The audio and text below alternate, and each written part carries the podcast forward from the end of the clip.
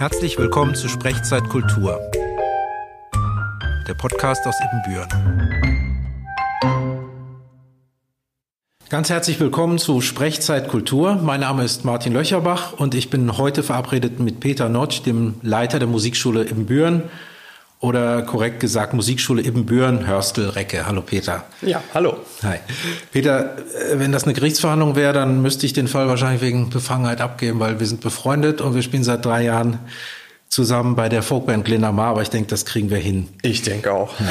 Peter, vor gut einer Woche war, glaube ich, die Jahresabschlusssitzung des Kulturausschusses der Stadt in dem unter anderem die Kultureinrichtungen wie die Stadtbücherei oder eben auch die Musikschule ihre Jahresberichte vorlegen. Was hast du denen erzählt? Wie war denn dein Fazit von diesem Jahr? Ja, ähm, mein Musikschulbericht im Kulturausschuss, der hatte den Titel äh, Das Corona-Jahr 2020 zwischen Herausforderungen und Chancen. Und ähm, so würde ich es eigentlich auch unterm Strich jetzt bezeichnen dieses Jahr. Also wir hatten riesige Herausforderungen, wie alle auch, ja, die äh, ansonsten mit Corona zu tun hatten. Aber wir hatten auch unglaublich viele Chancen, die wir genutzt haben, gerade hinsichtlich äh, der Digitalisierung, ähm, hinsichtlich neuer Unterrichtsformate, aber auch Social Media, ja, überhaupt Medien, das Thema. Ähm, was sowieso ein großes gewesen wäre, jetzt mittelfristig. Wir hatten ja auch ein Digitalisierungskonzept schon vorgelegt vor Corona. Äh, das war aber natürlich zeitlich viel, viel länger avisiert mit den einzelnen Meilensteinen und das ja. haben wir jetzt quasi in einem Jahr haben wir das. Also dann ging es ins kalte Wasser und genau fast ja. forward sozusagen. Ja, okay. ja. Was waren denn die größten Herausforderungen? Also Unterricht war ja mal nicht, mal doch. Dann ne, ihr wart ja ständig auf Abruf. Ganz genau, also ähm, auf den Punkt gebracht sagt man immer, man muss ja immer agil sein in solchen Situationen und äh, ja, das ist natürlich leichter gesagt als getan, weil so eine Musikschule ist auch eher wie so ein wie so ein Tanker auf dem Meer, wenn man sich das so vorstellt. Also mhm. äh, da sind natürlich äh, Unterrichtsabläufe und Unterrichtsreihen, die sich irgendwie über Monate und Jahre hinwegziehen und da mal eben zu sagen, nee, wir machen es jetzt anders, ja. wir machen es jetzt online, das ist nicht mal eben so gemacht und da muss ich wirklich an der Stelle auch ein ganz, ganz großes Lob an das gesamte Kollegium hier loswerden. Ja, ja. Die haben echt super mitgezogen und wirklich äh, innerhalb von kürzester Zeit die Sachen umgesetzt, äh, Fernunterricht, äh, also Unterrichten über, über iPads, über mobile Endgeräte, mhm. über, äh, über Zoom und andere Plattformen, äh, Tutorials aufnehmen, all diese Dinge, die, ja, die auf einmal gemacht werden mussten, die sind dann auch entstanden ja, tatsächlich. Ja. Ja, habe ich ein paar gesehen auf der Webseite der Musikschule ja. ähm, im EMP-Bereich. Die haben sich ziemlich ins Zeug gelegt. Ja, wo du gerade sagtest, äh, Herausforderung, also das ist auf jeden Fall eine der größten Herausforderungen mhm. gewesen, gerade im Elementarbereich, ja. weil da hast du mit Gruppen zu tun äh, äh zwischen sechs und 15 Kindern und ja. da ein Online-Angebot zu etablieren, das äh, macht man nicht mal eben so, weil im 1 zu 1 Unterricht, wenn jemand Klavier unterrichtet, ist es natürlich viel, viel leichter, wenn die mhm. Voraussetzungen stimmen. Aber mhm. ich sag jetzt mal, bei zwölf Kindern äh, eine Live-Schalte zu machen, äh, muss ich glaube ich nicht weiter ausführen. Das ist äh, vor allem, wenn die im Vorschulbereich sind, heißt das ja auch immer, ne, die Eltern müssen irgendwie dabei sein, die müssen ja. das bereitstellen. Äh, da war ganz schnell klar, dass wir nicht alles eins zu eins machen können, live mhm. sozusagen mhm. als Ersatz, sondern dass wir ähm, so Hybridformen eigentlich wählen, dass wir mal eine kleine Live-Schalte machen für mehrere Gruppen zusammen als ja. Angebot, äh, mit den Eltern auch gemeinsam zusammen, aber dann auch auf der anderen Seite eben ähm, so als, man sagt dann Video on Demand, also dass man so Tutorials und äh, Videos bereitstellt für die Kinder, die die dann selbstständig mhm. zu einem Zeitpunkt, wo es ihnen passt, abrufen ja. können. Ah, ja. Ja. In dem Fall bist du für die Musikschule, glaube ich, ein Glücksfall, ne? weil das doch auch ein Steckenpferd von dir ist. Ob das jetzt wirklich ein Glücksfall war, weiß ich gar nicht. Ähm, ich bin halt mit diesen äh, digitalen äh, Medien und Kanälen einfach groß geworden mhm. und ähm, habe natürlich ähm, in dem Moment, wo ich angefangen habe, an, an der Musikschule tätig zu sein, auch vorher schon immer probiert, das ins Unterrichtgeschehen mit einzubinden mhm. und weiterzuentwickeln.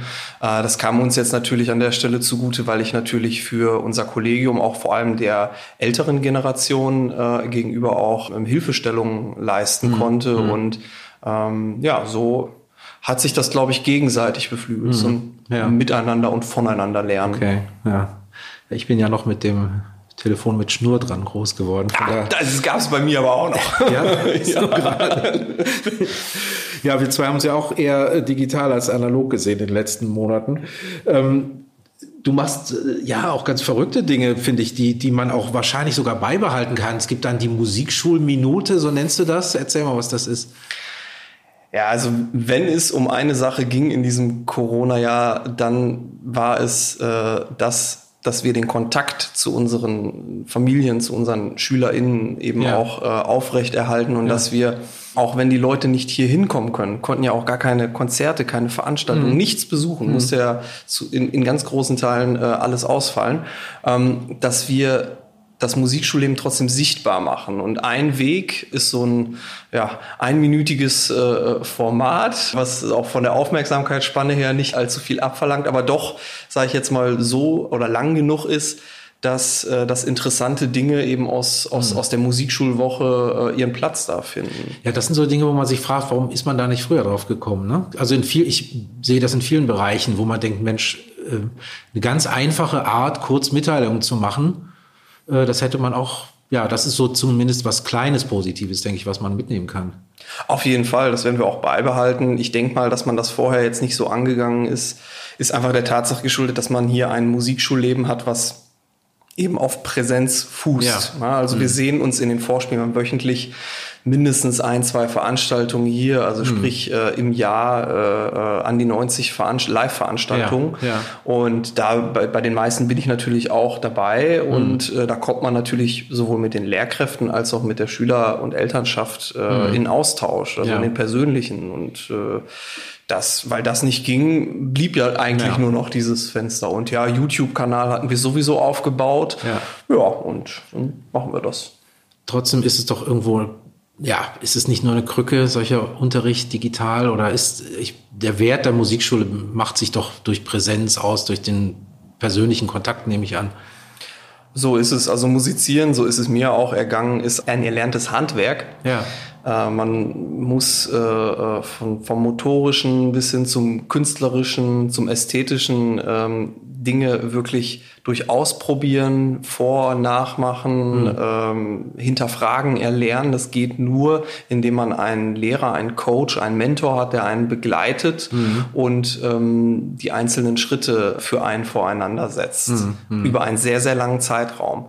Und wenn man jetzt hingeht und man äh, tunnelt diese Verbindung, die da entsteht, mhm. über einen digitalen Kanal, dann ist das wie als würde man probieren, etwas ganz Großes durch ein ganz kleines Loch zu mhm. pressen. Mhm. Und da muss man entweder hingehen und sagen, gut, ich verkleiner den Inhalt so sehr, mhm. dass es da durchpasst.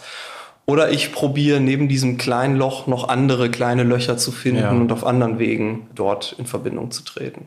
Ja, Musik ist ja eine Sinneserfahrung in jeder Form. Also das ist ja nicht nur das Hören, das geht ja um viel, viel mehr. Und da brauchst du einfach die Präsenz, den persönlichen Kontakt. Ja, ganz genau. Aber unabhängig äh, davon, dass selbst wenn äh, man das schafft über den digitalen Weg, das erfordert natürlich eine, eine unglaubliche Infrastruktur. Also mhm. es müssen wirklich Grundvoraussetzungen auf beiden Seiten, sowohl bei den Kindern, die müssen ja über Endgeräte verfügen, mhm. am besten über eine Soundkarte mit Mikrofon mhm. und eine gute Videokamera, als auch bei den Lehrkräften. Und beides ist momentan, ähm, das ist der Jetzt-Zustand, äh, noch nicht so etabliert, dass man einfach von heute auf morgen wieder starten ja, könnte. Ja. Da hoffen wir, dass wir es auch nicht ewig brauchen werden.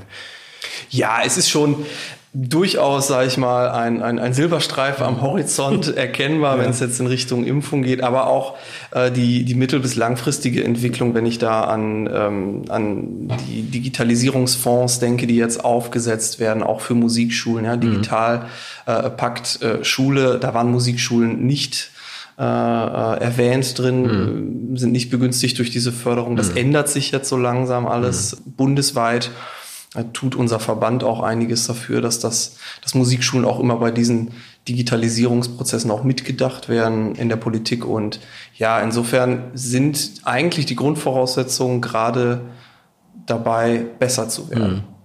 Fallen die schnell durchs Raster, weil die gehören ja nicht zu Schulen. Wo, steht, wo sind die Musikschulen dann überhaupt angesiedelt in der Politik? weiß nicht, ob man das jetzt so senden darf, aber in den Klar. ersten Verordnungen waren wir äh, irgendwie kurz über den Bordellen. Also das war okay und den, den Glücksspielbetrieben so. ja gut, Vorspielen ist manchmal ein Glücksspiel. Ja. wenn, man nicht, wenn man nicht genug übt. Ja. Ähm, du hast schon die, die Lehrer angesprochen. Also, weiß nicht, wenn man, wenn man, wenn ich Interviews lese oder höre mit, mit guten Musikern, Musikerinnen, ist mir oft aufgefallen, dass sie gesagt hatten, ich hatte einen tollen Lehrer. So ist so ein Satz, der mir so immer wieder hängen bleibt. Was macht einen tollen, einen guten Lehrer aus? Das ist eine gar nicht so leichte Frage, weil ähm, sehr darauf ankommt, wie, ähm, ja, wie eine Partnerschaft, äh, so nenne ich das jetzt, äh, mhm. von, von Schüler und Lehrer entsteht. Und das hat viel mit Chemie zu tun. Mhm. Und es gibt solche Lehrer, die ein, ein, ein unglaubliches Feingefühl haben und die würden wahrscheinlich mit jedem Schüler gut klarkommen und aus jedem das Beste herauskitzeln. Und das ist irgendwo, glaube ich, das Credo, was, was, was ein, ein, ein Paradelehrer äh, oder Musiklehrer äh, äh verinnerlicht haben muss, dass ähm, an dem gemessen, was ein Schüler erreichen kann, wozu er fähig ist, wozu er imstande ist, das Beste aus ihm herauszuholen. Und mhm. äh, dazu gehört natürlich, dass man sich ähm, anpasst, dass man sich darauf einstellt, dass man empathisch ist. Banal gesagt, fordern und fördern, mhm. also äh, gucken, dass man in einen ja, wie soll ich sagen, in einen, in einen guten Unterrichtsflow reinkommt, mhm. wo eigentlich der Schüler und der Lehrer im besten Fall nach einer Dreiviertelstunde äh, irgendwie merkt, huch, die Stunde ist ja schon vorbei. Ja, ja. Und das ist immer ein gutes Zeichen dafür, dass man im Flow war. Mhm. Das Lehrer-Schüler-Verhältnis ist ja was ganz Besonderes. Also in der Schule haben Schüler in, in der Gruppe Kontakt zum Lehrer. Beim Sportunterricht ist es fast immer nur in der Gruppe. Also ich, mir fällt jetzt spontan gar nichts ein, wo außerhalb der Familie äh, so eine intensive Eins zu eins Situation stattfindet. Das ist auch, glaube ich, ein, ein, ein Schlüsselelement äh, dieser, äh, dieser Verbindung. Ähm, das zweite Element ist die, ähm, ja, die Zeit, die ja auch eine wesentliche Rolle spielt. Also die meisten begeisterten MusikschülerInnen, die, die fangen in der musikalischen Früherziehung an. Das mhm. ist so, ne, Kindergarten, äh, Alter zwei Jahre vor der Einschulung, mhm. ne, so mit vier, ja. fünf. Und hören dann irgendwann vielleicht auf mit dem Musikschulunterricht, weil sie Abitur gemacht haben und dann ja. zum Studieren woanders hingehen, aber ja. würden wahrscheinlich auch weitermachen. Und das sind natürlich äh, 12, 13 Jahre mhm. wöchentlicher intensiver Kontakt. Äh, das ist dann schon eine richtige mhm. Bezugsperson. Mhm. Und dann ja. gibt es auch Wochen, wo mal auch, auch schwere Dinge mal verdaut werden müssen in so einer, in so einer Geigenstunde, wo vielleicht auch das Musizieren gar nicht so im Vordergrund steht, sondern der vielleicht der, der emotionale Zustand vielleicht gerade. Und äh, du hast mir mal erzählt, der Gunnar Brinkmann, also einer eurer Gitarrenlehrer, hat einen Schüler, ich weiß nicht wie viele Jahre, das ist ja fast wie eine, wie eine Ehe oder so. Wie lange geht das schon? Ja, Silberhochzeit haben die bald. Also äh, das ist das ist wirklich ein Schüler, den er von von von Kindesbeinen auf auch tatsächlich in Langenbeck ja. äh, vor Ort unterrichtet und äh, der ist mittlerweile glaube ich 25 oder so. Mhm. Ähm, und äh, hat dann in seinem Grundschulklassenraum, wo er äh, in der ersten Klasse war dann quasi Unterricht, weil das ist unser ja. Außenstandort. Wir sind ja, ja, in der Fläche. Ja. Und äh, ja, das ist natürlich, das ist so eine Dimension, ähm, kann man sich nicht vorstellen. Aber auch bei mir persönlich, ich habe zu all meinen Lehrern, die ich äh, in meinem Leben hatte, äh, mhm. tatsächlich immer noch Kontakt ja. und auch äh, weitestgehend ein gutes Verhältnis. Ja, schön. Ja, ich glaube, der ähm, Clemens Lügger, also dein Vorgänger, ähm, Musikschulleiter, Gitarrist, ähm, hatte den, wie hieß der, David Bartelt, glaube ich, den hat er, ein Gitarrist, den hat er vom 12. bis 18. Lebensjahr unterrichtet und er ist jetzt ein sehr, sehr guter ähm, Musiker, lebt, glaube ich, in Berlin, hat Hans Eisler studiert und dann gibt's ja noch ein paar, zum Beispiel ähm, Maike Schieferegge, eine Fagottistin, spielt beim NDR-Orchester. Dann äh, Anna Doris Capitelli ist eine Mezzosopranistin, die singt jetzt in der Mailänder Scala. Ja. Ist auch ein Gewächs der Musikschule.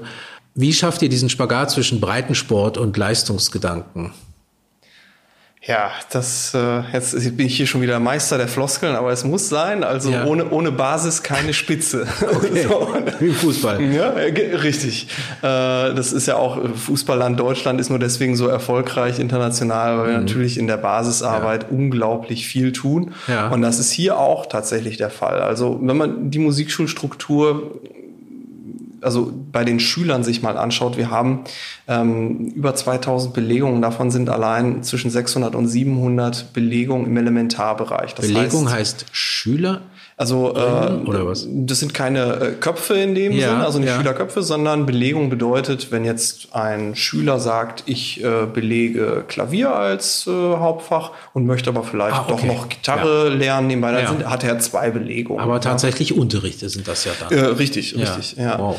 Mm, und eben ja fast ein Drittel unserer Belegung, so muss man sagen, äh, ähm, sind im Elementarbereich. Das heißt eine mhm. Basisarbeit, wo wir sagen in der musikalischen Früherziehung, äh, in mhm. den Kindergärten, in den Grundschulen, im ersten, zweiten Schuljahr machen wir musikalische mhm. Grundausbildung. Und da sind sicherlich äh, viele dabei, die nie im Leben mit dem Gedanken spielen, professionelle Musiker zu werden, aber eben dieses eine Prozent, mhm. was dann doch den, ähm, ja, den harten Weg mhm. einschlägt, das mhm. findet man da. Und äh, insofern Breitenarbeit ist das eine. Und das andere ist natürlich auch die Spitzenförderung. Mhm. Und da ist auch wieder den guten Lehrern anheimgestellt, dass sie bei ihren Schülern äh, ein Auge drauf haben, bei wem vielleicht eine besondere Begabung in Kombination mit besonders viel Fleiß, weil mhm. das ist tatsächlich entscheidender, vorhanden ist. Mhm. Und diese Schüler werden entweder durch Wettbewerbe, Jugend musiziert oder Global Music NRW oder äh, durch unsere Jahresvorspiele mit Musikschulpreis äh, entsprechend äh, gefördert. Mhm. Und äh, bei den letzten Jahresvorspielen, da hatte ich äh, in meiner Anmoderation die Überschrift ähm, SchülerInnen haben Hunger auf mehr. Und das ist äh, so ein bisschen abgekupfert von, äh, von Jürgen Klopp, dem, äh, ja. dem Trainer, den äh, wahrscheinlich die meisten kennen, ein sympathischer Kerl. Aber das, das ist tatsächlich so ein bisschen die, ähm, ja, die Marschroute, die wir als Musikschule vorgehen, dass wir davon ausgehen, dass der Hunger auf Erfolg mhm. größer wiegt als, als die Angst vom Scheitern. Und ja. äh, so muss man eigentlich äh, ja, Leistung begreifen, weil Leistung ist ja ganz oft irgendwie in, in der heutigen Zeit irgendwie negativ behaftet. Ja, die Schüler müssen in, in, in der Schule schon so viel Leistung bringen und mhm. dann soll, sollen sie dann in der Musikschule auch noch irgendwie Leistung bringen. Das passt doch irgendwie nicht zusammen. Doch, das mhm. passt ganz genau zusammen, mhm. weil eben in der Musikschule das ein, ein freier und geschützter Raum ist, in dem sich SchülerInnen entfalten können. Mhm. Und dort kann Leistung völlig ohne Druck entstehen. Mhm. Und das ist der entscheidende Moment, wenn, wenn das die Kinder begreifen, dass sie wenn sie selber etwas dafür tun, auf einmal unglaubliche Entwicklungssprünge machen und dann auf einmal Stücke spielen können, die sie, wo, sie vorher nicht gedacht hätten, dass sie das ja, überhaupt schaffen ja. und nur von ihren Lehrern irgendwie äh, ja. hören, dann äh, haben wir es richtig gemacht. Mhm. Und das, das ist so ein mhm. bisschen ja, das Erfolgsrezept für, mhm. für Leistung. Ja. Ja, der Leistungsgedanke wird ja, hast du völlig recht, weil gerade bei Musik, bei Musikschulen sehr kritisch gesehen. Aber wenn ich mir vorstelle, ein Fußballverein würde niemals ein Spiel gegen eine andere Mannschaft machen, weil es soll ja nur, also ne, man will sich ja bloß nicht messen, sondern man würde immer nur auf den Trainingsplatz gehen. Ja, genau. Ich glaube, dann äh, wären die Vereine auch bald leer. Also die machen ja auch jeden Samstag ihr Spiel, ähm, um sich zu messen, weil es einfach einen weiterbringt und weil es Spaß macht. Genau. Mhm. Wichtig ist halt einfach, dass man den SchülerInnen äh, ähm, ja, zeigt, dass sie sich nicht äh, in Konkurrenz zu anderen befinden, ja. sondern dass sie sich ja. halt immer an sich selber messen. Mhm. Und das ist ein sportlicher Gedanke, finde ich, den man durchaus auch mhm. aufs Musizieren übertragen kann. Aber üben müssen alle, oder zumindest wer übt, ist klar im Vorteil. äh, Gibt es da, gibt's da Tipps, wie man sich motiviert? Weil das ist ja auch sowas, ne? wo Eltern sagen, ja, der muss ja üben und ne? hat er wieder nicht geübt. Das hat ja schnell sowas Anstrengendes. Kann, wie macht man das, damit man ja, merkt, ich, ich komme voran und es macht mir Spaß und es ist leicht, weil ich bin nach wie vor überzeugt, es muss irgendwie angenehm oder gut sein, dass ich nicht verkrampfe, sondern einfach weiterkomme. Ja, das ist, ähm, das ist im Prinzip die, äh, die Bewegung ein ganz kleines bisschen aus der Komfortzone heraus. Also wenn man nur drin bleibt und sagt, so ich springe nur so hoch wie ich muss, mhm. gibt's euch ja auch, ne, dann ist natürlich die Entwicklung äh, ähm, ähm, nicht da. Man darf natürlich nicht zu weit rausgehen und sagen, ey, du musst jetzt jeden Tag eine Stunde üben. Wenn man das Kindern, ich sage jetzt mal äh, pointiert, antut, mhm. dann äh, haben sie irgendwann keine Lust mehr mhm. daran. Ja, ich denke wahrscheinlich, es muss auch von den Schülern selber kommen. Ne? Dann, dann also man darf es nicht äh, voraussetzen, dass das von den Schülern selber kommt, aber mhm. das muss man auch lernen mhm. tatsächlich als mhm. Schüler, dass das regelmäßiges Üben besser ist, als äh, die Nacht vor der Klausur durchzupauken oder das Buch unter den Kopfkissen zu legen. Habe ich auch schon probiert, hat nicht funktioniert. Doch, es geht, versprochen. aber äh, ja, dieses regelmäßige Üben ist, ist tatsächlich so ein ja. Punkt, aber ähm, ja, da muss man halt ja, einfach ja. gucken, dass man als Lehrer und als, als Eltern mhm. da an mhm. einem Strang zieht. Ja. Äh, wir müssen noch mal auf den Faktencheck kommen. Du hast gesagt 2000 Belegungen. Wie viel, wie viel Lehrkräfte habt ihr hier? Wir haben knapp 60, 60. LehrerInnen hier im Haus. Und ja. die sind aber nicht alle fest angestellt oder, oder habt ihr dann, wie, wie, wie funktioniert ähm, das? Ja, also es ist so, ähm, es gibt grundsätzlich an Musikschulen deutschlandweit zwei gängige Beschäftigungsverhältnisse. Das mhm. eine ist äh, äh, die Anstellung im öffentlichen Dienst als Festanstellung, mhm. im sogenannten Tarifvertrag des öffentlichen Dienstes. Und dann gibt es die sogenannten freien MitarbeiterInnen, das sind die sogenannten Honorarkräfte. Ja. Und das sind äh, selbstständige äh, Musiker, Musikpädagoginnen, die, äh, die ihre Dienste sozusagen der Musikschule mhm. anbieten. Ja. Die haben aber auch oft mehrere Jobs ne, an verschiedenen Musikschulen oder sind da noch freiberuflich tätig. Ganz genau, also das, das, das Berufsbild eines, eines Musikschullehrers ist ein äh, ja ein sehr ein sehr vielseitiges, mhm. was ja auch besonders schön ist. Man ist in der Regel selber auch künstlerisch aktiv, spielt Konzerte, hat eine Band, ein Ensemble mhm. oder ist im Orchester tätig mhm. und unterrichtet dann eben an mhm. der Musikschule. Und dann gibt es dazwischen ja Abfärbung oder Färbung. Äh, einige machen mehr im künstlerischen Bereich und mhm. sind wirklich in einer kleinen Stundenzahl unterwegs. Das sind dann meistens Honorarkräfte, die äh, für die das auch ähm, tatsächlich wirtschaftlich besser ist, das als, als selbstständige Tätigkeit auszuüben. Und dann gibt's die Festangestellten, sage ich jetzt mal, die ähm, äh, relativ viel unterrichten. Ja, die sind natürlich äh, in die Musikschulstruktur noch ein Stück weit mehr eingebunden ne, mhm. ne, ins Kollegium. Also der Lehrerjob bringt ja mit sich, dass man eben neben der reinen Unterrichtszeit auch Unterricht vorbereitet und am Wochenende zu Veranstaltungen kommt. Schüler, wie gerade schon erwähnt, auf auf Wettbewerbe vorbereitet, mhm. äh, Jahresvorspiele, all sowas. Ne? Mhm. Äh, und ähm, ja, das, das macht dieses Berufsbild eigentlich sehr abwechslungsreich. Ja.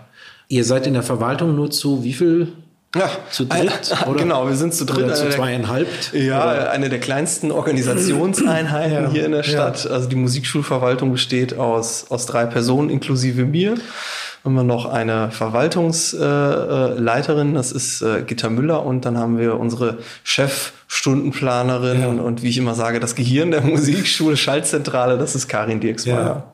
Okay, das heißt aber, dass bei 2000, wie sagst du, Belegungen, das kann man nicht alleine wuppen. Das heißt, das Kollegium ist dann, gibt es was, Fachbereichsleiter oder so, die dann eingebunden sind, um bestimmte Dinge mitzuorganisieren? Sonst wäre das ja wahrscheinlich überhaupt nicht machbar.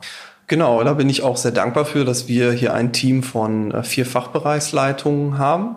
Das ist einmal ähm, der Wolfgang Donnermeier, der den äh, Fachbereich Streichinstrumente und Zupfinstrumente ja. leitet. Dann haben wir Uli Wagner, der äh, sich um äh, den Fachbereich Tasteninstrumente und Gesang kümmert. Sven Leimann, das ist der Fachbereichsleiter für den Elementarbereich. Das und ist der mit dem Bongo Dance da auf der Webseite. Das ist cool. genau, cool ja. ja. Ist ansteckend, ne?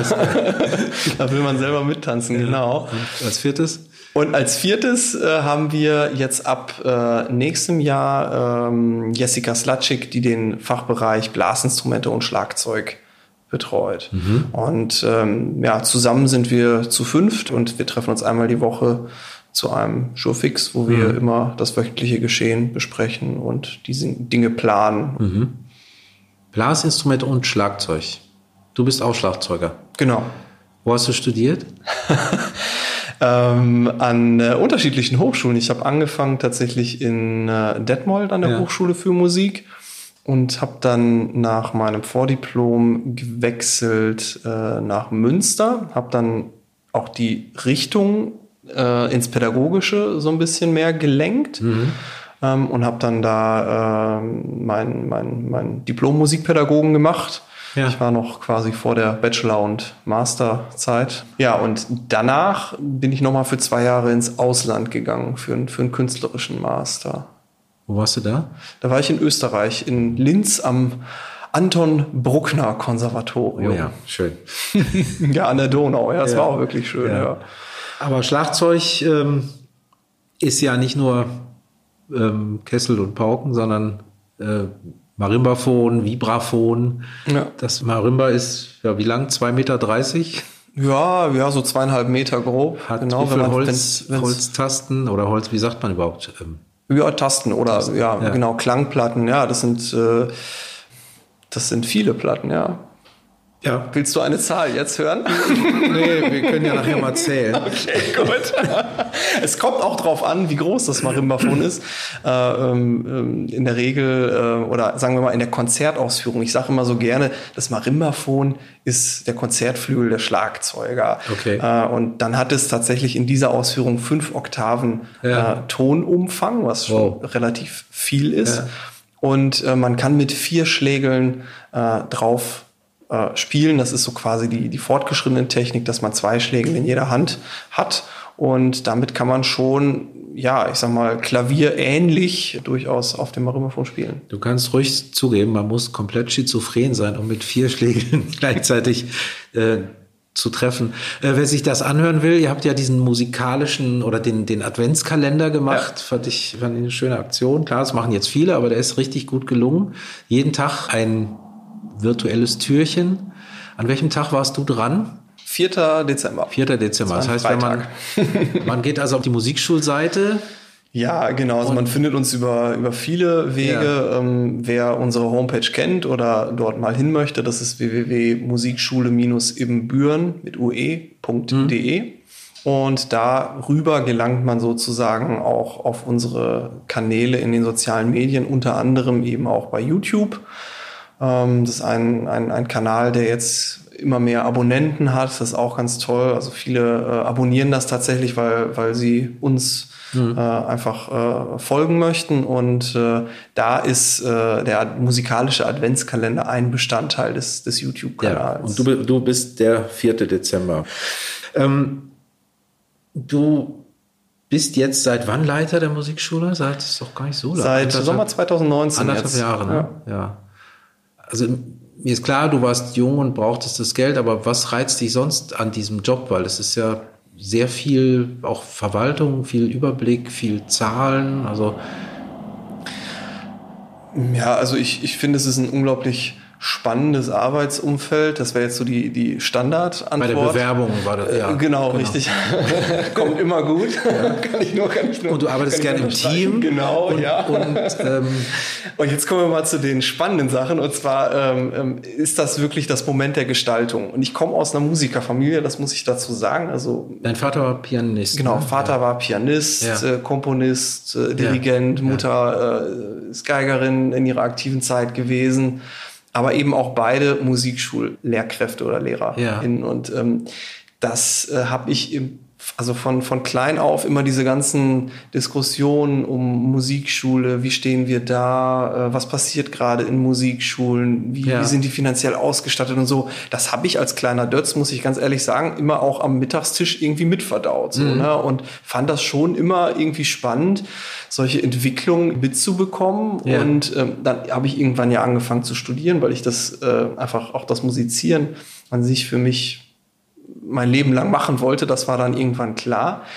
Und dann tat sich irgendwie die Chance auf, in den Bereich Musikschulverwaltung irgendwie einzusteigen. Mhm. Das war vor, vor knapp zehn Jahren, konnte ich da bei meiner vorherigen Musikschule in Steinfurt, konnte ich, äh, konnte ich da in die Verwaltung quasi direkt einsteigen. Mhm. Als pädagogisch-organisatorischer Mitarbeiter und hatte dann sofort die Möglichkeit zu gestalten, sage ich jetzt mal ganz platt, mhm. und mhm. auch Entwicklung irgendwie mit mitzu, mitzumachen und, und zu beeinflussen und äh, dann quasi sich nicht ähm, äh, nach hinten lehnen und äh, äh, so darüber fluchen, was so gerade passiert, sondern mhm. es wirklich selber in die Hand zu nehmen und auch mal selber zu spüren, wie schwierig das eigentlich ist in einem Bereich wie Kultur, wie Musikschule, was ja, ja bei den meisten Kommunen als freiwillige Leistung durchgeführt wird äh, äh, ja, für, für richtige Strukturen zu sorgen und auch dafür zu sorgen, dass das was, was Tolles passiert in der Musikschule. Das mhm. ist nämlich nicht selbstverständlich. Mhm.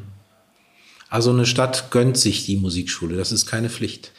Naja, es liegt an uns zu zeigen, dass es sich lohnt und ja. dass es mehr ist als ein Nice to have, sondern dass wir wirklich einen, einen wichtigen Beitrag auch äh, zum, zum, zum Bildungsbereich ja, ja. leisten. Und ich würde es mehr so in Richtung kulturelle Bildung, auch, auch schulische ja, Bildung eigentlich schieben, weil wir sind mittlerweile so vernetzt. Wir sind eigentlich die, das längste Glied der Kette, ne? weil wir von wirklich von Vorschulbereich bis, äh, also von quasi pränatal bis postmortal quasi, quasi äh, alle Bereiche abdecken mhm. und eben ein, ein, ein wesentlicher Bildungsbereich sind mhm. und auch eine Gesellschaft auch irgendwo kitten können. Und gerade jetzt, bei Corona hat man das ja echt echt gemerkt, dass die Leute, die sitzen zu Hause, wenn Lockdown ist und, und, und haben ganz viele Bezugspunkte nicht mehr. Und da kann Musikschule, ich glaube, das kann man ruhig so selbstbewusst sagen, doch ein, ein, ein, ein gesellschaftlicher Kit auch mhm. sein, um das so ein bisschen mhm. zusammenzuhalten. ja. ja. Ihr strahlt ja unheimlich viel in die Stadt. Ne? Also ihr macht wahnsinnig viele Veranstaltungen. Ihr habt was für Kooperationen habt ihr oder? Wir sind in Kindergärten, mhm. wir haben äh, gute Vernetzung mit den Grundschulen, äh, weiterführende Schulen äh, sind wir auch äh, unterwegs. Wir haben ähm, im kulturellen Bereich natürlich hier äh, enge Vernetzung. Das liegt auch unter anderem daran, dass wir äh, im Kulturhaus hier so schön zentral in mhm. Ibbenbüren untergebracht sind, äh, mit der Stadtbücherei eben, ja. ähm, mit, mit der VHS, mit dem Stadtmarketing. Ähm, und ein Kind ist ja gerade dieser Kulturpodcast, den ja. wir jetzt gerade ähm, aufnehmen, äh, äh, eben in Zusammenarbeit auch, auch mit der Stadtbücherei. Mhm. Und das ist, ähm, glaube ich, ganz wichtig, auch dass Musikschule sich nie als, als, als musikalische Satellit begreift, sondern. Kein Elfenbeinturm. Genau, äh, mhm. äh, sondern dass, äh, ähm, dass wir irgendwo, ja, vernetzt sind mhm. und, hm. und äh, einfach präsent sind. ja. ja.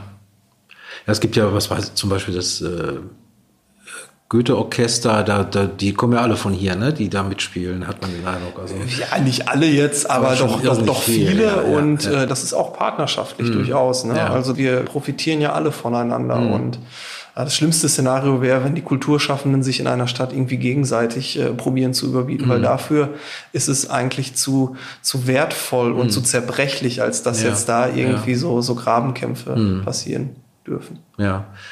ja. Du hast eben schon gesagt, Basisarbeit, wenn, wenn jetzt ähm, Leute oder Schüler, Kinder sagen, ja, ich würde gerne ein Instrument spielen, und dann sind ja Eltern auch manchmal erst skeptisch. Ähm, Gibt es da Möglichkeiten, wenn man sich hier anmeldet oder dass man mal reinschnuppert oder sowas, wenn man mal anfangen will, aber sich eben noch nicht sicher ist? Ja, das ist äh, eine ganz wichtige Sache. Also gerade der Elementarbereich zielt ja darauf ab, ja. eben Instrumente kennenzulernen, mal ein, zwei Wochen sich mal nur mit der Gitarre zu befassen, das als, als fünfjähriges Kind vielleicht mal zu begreifen, mhm. was ist ein Seiteninstrument, was ist ein Blasinstrument, wie funktioniert das eigentlich? Und dann wird's ja immer konkreter, sage ich jetzt mal, ja. mit, dem, mit dem eigenen Wunsch vielleicht auch ein Instrument zu erlernen. Es gibt natürlich immer die Kinder, die morgens aufwachen und sagen, ich will Klarinette lernen, Mama. So, und dann steht man da erstmal als Eltern, puh, äh, es hat vielleicht selber keinen musikalischen Background oder so, ne? ähm, okay, ja. Klarinette, ich google das mal, äh, kostet 1500 Euro, okay, Kind, ja. willst du nicht lieber Blockflöte spielen? Also mit solchen Anfragen mhm. haben wir es hier dann zu tun tatsächlich. Ja. Und diese Vermittlung ähm, ist eben auch eine unserer Aufgaben, ne? dass wir halt beraten, dass wir Fragestellungen beantworten und mhm. eben auch die Möglichkeit bieten, Instrumente auszuprobieren. Habt ihr Leihinstrumente oder? Ähm, oder? Es gibt Mietinstrumente, das ist das eine, die stellen wir zur Verfügung für einen zeitlich begrenzten Raum, wenn, wenn man noch nicht so weiß, ob es das ist. Ne? Das ist natürlich so eine Anschaffung heftig. Hm. Äh, daher bieten wir das an. Das andere äh, sind ähm, Probemonate beziehungsweise Probezeitraum, wo man, äh, wenn man sich anmeldet und nach einem Monat merkt, ja, es ist jetzt irgendwie doch nicht meins, dann äh, kommt man auch entsprechend unkompliziert wieder aus diesem äh, Vertragsverhältnis auch wieder raus. Ja. Aber die Musikschule Ibbenbüren ist, glaube ich, wesentlich mehr als normaler Unterricht. Äh, bevor ich hier hingefahren bin, habe ich meinen Sohn gefragt, der hier äh, Gitarre und Klavier macht, äh, was für ihn die Musikschule so besonders macht. Und da kam sofort, ja, die Zusatzangebote. Genau, das ist ein wesentlicher Bestandteil von Musikschularbeit. Hier bei uns sogar im speziellen Maße, weil wir äh, fast ein Viertel unserer Belegung eben in diesen Ergänzungsfächern haben. Ne? Und das mhm. geht los vom Unterstufen Streichorchester übers Jugendsymphonieorchester, Perkussionsensemble, Big Band, äh, Rock- und Pop-Bands. Wir haben ein Blockflötenensemble seit neuestem für mhm. Erwachsene und Wiedereinsteiger. Ja. ja, also das ist so, ich sag mal 50, 60 plus. Wir haben Saxophonquartette, wir haben ein Kammerchor, wir haben aber auch Musiktheorie Folkgruppen ist ein ganz, ganz großes ja, Thema ja, bei uns. Ja. Äh, haben drei Folkgruppen und ja. Aber man muss das muss nicht zusätzlich bezahlen. Das kriegt man. Nein, nein, das kriegt drauf. man umsonst on top. Cool. Ich glaube, gerade das finde ich auch so schön. Man muss nicht irgendwie 10, 20 Jahre Einzelunterricht haben, bis man irgendwo mitspielen darf, sondern man macht von Anfang an Musik gemeinsam. Genau. Einzelhaft an der Gitarre, das wäre furchtbar. Ja, aber ne, die Gruppenarbeit ist, glaube ich, das, was auch, ja, wie sagt man, im normalen Leben einem, einen unheimlich weiterbringt. Ne? Also Teamfähigkeit, aufeinander hören. Genau. Im Idealfall sind es nachher eben halt äh, Menschen, die ähm, irgendwann mal einen Beruf ergreifen, der nichts mit Musik zu tun hat, aber, sie profitieren von den, äh, von den Eigenschaften, die sie bei uns an der Musikschule mhm. äh, äh, erlernt haben. Also es kann dann irgendwie ein Informatiker sein, der aber im Jugendsymphonieorchester gespielt hat und dann, wenn er, wenn es einmal darum geht, ja, leite mal irgendwie eine Abteilung, für ja. die Leute mal zusammen, dann ist er vielleicht etwas sympathischer, weil er hinhören kann im wahrsten Sinne ja. des Wortes. Ja. Ja, die Folkmusik hat ja eine Riesentradition hier an der Musikschule. Das ist so, ja. auf jeden Fall. das ist ein absolutes Alleinstellungsmerkmal. Das habe ich sehr schnell gemerkt, als ich äh, hier angefangen habe. Es gibt's auch, ja, landesbundesweit so in der Form auch nicht, dass mhm. wirklich eine Musikschule so eine stark ausgeprägte Folk-Abteilung hat, mhm. äh, mit den, ähm, einmal mit den drei äh, Gruppen, die sich von klein bis groß ja mhm. ständig auch mhm. wieder erneuern äh, ähm, aber bis hin auch zu, äh, zu den Events und Wettbewerben, wo die Folkgruppen äh, einfach, äh, einfach eine große Rolle spielen. Es gibt ein, eine Folkfahrt im Frühjahr in die Jugendherberge, dann wird an Wettbewerben teilgenommen, dann werden CDs aufgenommen, wenn die, ja. wenn die Bands fertig sind. Jetzt gerade frisch äh, ist das Picaro, eine, eine ja, Folkband. Ja. Äh, das ist immer so dieser neuralgische Punkt, äh, kurz bevor die sich in alle Winde sozusagen verwehen, wenn es ins Studium geht und so, mhm. dann nimmt äh, Clemens Lügger, mein Vorgänger, das muss man an der Stelle sagen, der hat das alles aus dem Boden gestampft hier, mhm. der nimmt das dann immer zum Anlass, äh, und sagt, Mensch, als Abschlussprojekt nehmen wir jetzt eine ordentliche mhm. CD auf. Das ist jetzt wieder entstanden im ja. Sommer und dann mittlerweile, ich weiß gar nicht, wie viele CDs es gibt. Ich glaube, es sind bald 20 oder so. Wir könnten jetzt schon Sampler, glaube ich, davon machen. Ich glaube, Clemens spielt sogar mit dem Gedanken. Das machen wir, das ist cool. Das ist sehr gut. okay. Und ja, insofern ähm, ist, äh, ist die Folk-Abteilung hier auf jeden mhm. Fall äh, sehr, sehr stark und Glenn Amar jetzt, äh, unsere Band, äh, ja. Äh, kann man ja auch an der Stelle mal sagen, äh, wird auch immer da irgendwo mit eingebunden, dass wir ähm, eben auch probieren, quasi mit den Schülern gemeinsam auf mhm. der Bühne zu stehen. Ne? Ich meine, dass wir jetzt alte Hasen sind und, und, und, und, und, und Konzerte spielen können, das, das, das wissen wir mittlerweile, aber den Schülern das wirklich aus erster Hand beizubringen, was das, was das bedeutet, dann auch mhm. mal wirklich so auf einer voll ausgeleuchteten Bühne vor 300, 400 Leuten mhm. zu spielen, das beflügelt sich gegenseitig ja, ja. auch. Ne? Ja, das war jetzt deine letzte große Herausforderung vor Weihnachten. Das äh, gibt ja immer das traditionelle Folks for Christmas, das Weihnachtskonzert, das natürlich auch nicht stattfinden kann. Oh ja. Aber ähm, ich glaube, die letzten Wochenenden hast du dir damit ganz gut um die Ohren geschlagen, Alternativen zu finden. Er geht ja nicht anders. So, ne? Also wenn wir, wenn wenn es nur noch einen Weg gibt, um das irgendwie zu machen, dann dann, dann ist es ja in unserer Verantwortung, jetzt nicht mhm. alles auf Ausfall zu setzen, sondern alles dafür zu tun, dass das in irgendeiner Form stattfinden kann. Das haben wir jetzt ähm, auf den Weg gebracht, indem wir ein digitales Format ähm, produziert haben. Das muss man sich so vorstellen, dass wir ein, eine, ja, wie, wie so eine Fernsehsendung, so eine kleine äh, quasi produziert haben mit, ja. mit Interviews, mit, mit, mit, mit Videoclips, mit Rückblenden von vergangenen Konzerten, weil das muss man ja mal sagen, das hat eine richtige Tradition mhm. hier. Ne? Das gibt es ja, ja. seit sieben Jahren, Folks for Christmas ähm, auch Initiator, Gründer und äh, ja, Vorantreiber Clemens Lügger an mhm. der Stelle nochmal. Ähm, und das war traditionell immer in der äh, evangelischen Matthäuskirche. Ja. Und äh, da geht halt momentan nichts. Und äh, da haben wir jetzt dieses digitale Format, wo wir eine Sendung dann am 20.12 Ähm, ich weiß jetzt nicht, wann dieser Podcast ausgestrahlt wird, aber man kann es bei YouTube Das auf bleibt jeden stehen, Fall ne? Das- im Nachhinein, ja, genau, ja. richtig, das bleibt stehen. Man kann es auf YouTube im Nachhinein Und Weihnachten kommt jedes Jahr, habe ich gehört. Erschreckenderweise furchtbar. zum selben Egal. Zeitpunkt immer. man merkt es immer kurz vorher. Ähm, nee, und äh, insofern kann man das äh, sich anschauen auf unserem YouTube-Kanal. Das bleibt erhalten und es ist halt was ganz, ganz Neues. Aber es ist halt eine schöne Sache, weil wir haben das Wohnzimmer-Edition liebevoll genannt, schön. dass das die, äh, dass das die Eltern und, und, und SchülerInnen sich zu Hause anschauen können. Na, ganz sicher, ohne Corona, Ja. Kakao oder Glühwein und Plätzchen. Kakao statt Corona, das ist doch gut. Sehr gut. Oder Glühwein statt Corona. Ja. Gut. Ähm, ja, dann würde ich sagen, wir hoffen, dass wir es auch bald mal wieder in echt hören können. Aber äh, auf jeden Fall fällt mir gerade ein, du hast gerade die CD von Picaro angesprochen. Ja. Ähm, wir spielen am Schluss dieses Podcasts mal ein Stück von denen ein, statt des Jingles, das der Jan Elster für uns komponiert hat. Und äh, die CD gibt's beim Stadtmarketing. Genau, äh, hier im Kulturhaus, Touristinformation, äh, wenn der Einzelhandel denn dann wieder auf hat, Stimmt, ja. muss man ja immer Ja, mit ja. berücksichtigen. Aber die wird es auch noch lange geben. Ich glaube, ihr habt genug gepresst. Ja, auf jeden Fall. ähm, ja, Peter, ganz herzlichen Dank, Gerne, dass gerne. du dir Zeit genommen hast und ich hoffe auf analoge und digitale Zeiten. Danke, gern geschehen. Bis bald.